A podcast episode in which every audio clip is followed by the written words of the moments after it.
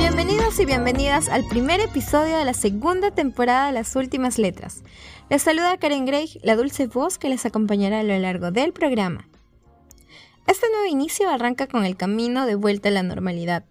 Los inicios, como el que estamos viviendo, hace que queramos continuar donde nos quedamos. Recorremos los lugares donde fuimos felices y buscamos rostros familiares en las calles de siempre. Pero nada es igual. Entonces te cuestionas buscando respuestas. ¿Qué ha cambiado? Aquel pasaje de Lauren Oliver por fin cobra sentido. Si no es posible volver a los sitios de los que has partido, no es porque los sitios cambien, sino porque tú has cambiado. Entonces, respiramos y caímos en cuenta de que sí, esto es un nuevo inicio. Es momento de abrazar los cambios. Sin embargo, si alguien te pregunta, ¿quién eres? Con mucha seguridad aún podrás decir, soy yo. Queremos agradecer a los escritores que han compartido sus historias y su voz en esta pequeña ventana latinoamericana, en especial a los poetas y escritoras de Perú y Colombia que nos acompañan el día de hoy. A continuación, escucharemos Hábitos, en voz de Camila Vera. Allá vamos. La pandemia ha construido también hábitos bruscos. Yo, por ejemplo, pienso constantemente en la vejez. Es una cobardía temprana que se ha intensificado con la llegada de octubre. Octubre me recuerda a Ayabaca. Ayabaca es el sitio de mi abuela. Ella es una mujer de montañas, pero me evoca más a mar. La asocio con los versos de Neruda. Necesito del mar porque me enseña. No sé si aprendo música o conciencia. En mis veintitantos están adheridos sus rezos de domingo, sus manos hábiles para tejer y cocinar, sus obsequios preciosos, precisos, casi matemáticos, su arrojo, esa independencia que le empuja a estructurar sus propias leyes. No hay que esperar piernas ajenas para andar. Me informa, me ordena. Ella es una heroína de lágrimas, porque lejos de ocultar los desconsuelos que la han embestido a lo largo de sus ochenta años, ha levantado sin prisa una furia íntima que se parece a una orilla, atractiva, cálida, fortuita. Por eso, la concepción de vejez me asusta. Temo no ser tan recia como ella. Temo tardarme para reconocer los duelos. Lo digo porque el fin de semana vi el mar. No era un viaje de esparcimiento, es decir, no hubo ropa de baño, ni bloqueador, ni puesta de sol en Instagram, mucho menos visitantes. Era una asistencia con propósito.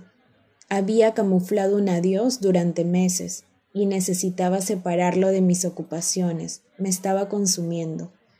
Pero para llegar a ese remate de fin de crisis, tuve que repasar palabras, es decir, tuve que poner ojos y mucho juicio en el pasado, y no sé si lo pueda conseguir sin las llamadas de mi abuela. En el escenario incalculable como la playa, me di cuenta de que su figura me da alivio y me reta al mismo tiempo.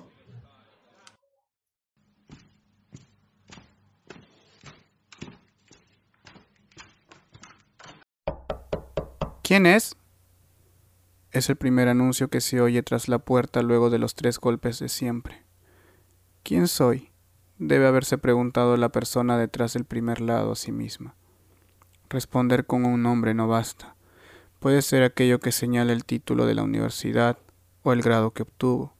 Pueden ser las adicciones que padece, los lugares que visitó, sus problemas económicos, el idioma que habla, su centro de trabajo o la labor que realiza en él la ropa con la que va y con la que ahora toca la puerta, el recuento de los días pasados, el recuerdo de los días pasados, la memoria que le falla a veces a causa de esa enfermedad que también es él. Soy una invitación al conocimiento sobre mí, a una respuesta infinita o al silencio. Soy un intento de mí mismo. Se ha respondido para sus adentros en silencio. ¿Quién es? insiste la voz de la otra orilla tras la puerta. Soy yo responde.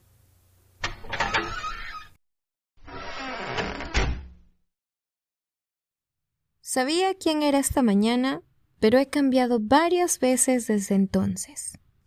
Lewis Carroll. Acabamos de escuchar la historia ¿Quién es? en voz de Daniel Rivera.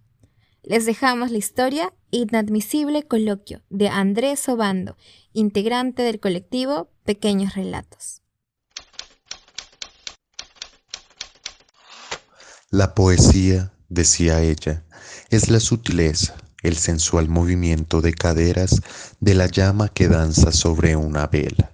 Es esa luz tenue en la profunda oscuridad de tu cuarto, que va revelando los misterios que circundan tu alma.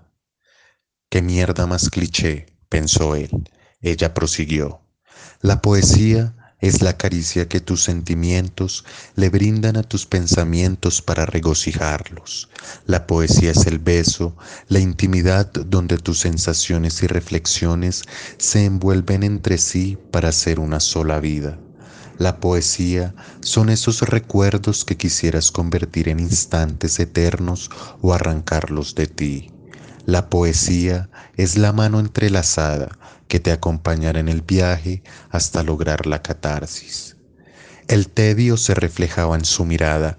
Ella se molestó y suspiró tan hondo que ahogó su enojo y dijo, Poesía eres tú, que todo lo puedes obtener. En ti hay mucha más magia que estrategia. Poesía eres tú, que con solo una mirada eres capaz de despertar la frágil sensibilidad de una burbuja pero que con tus palabras impregnas de óbito cualquier jardín de rosas.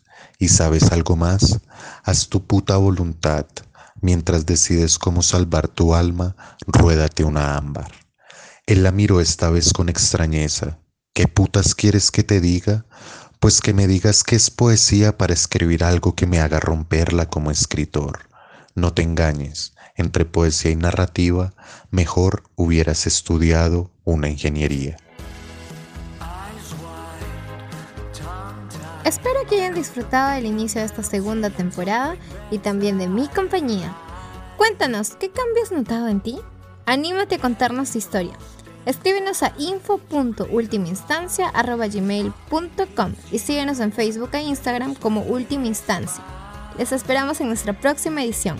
Y recuerden, la literatura nos transportará al lugar donde anhelamos llegar.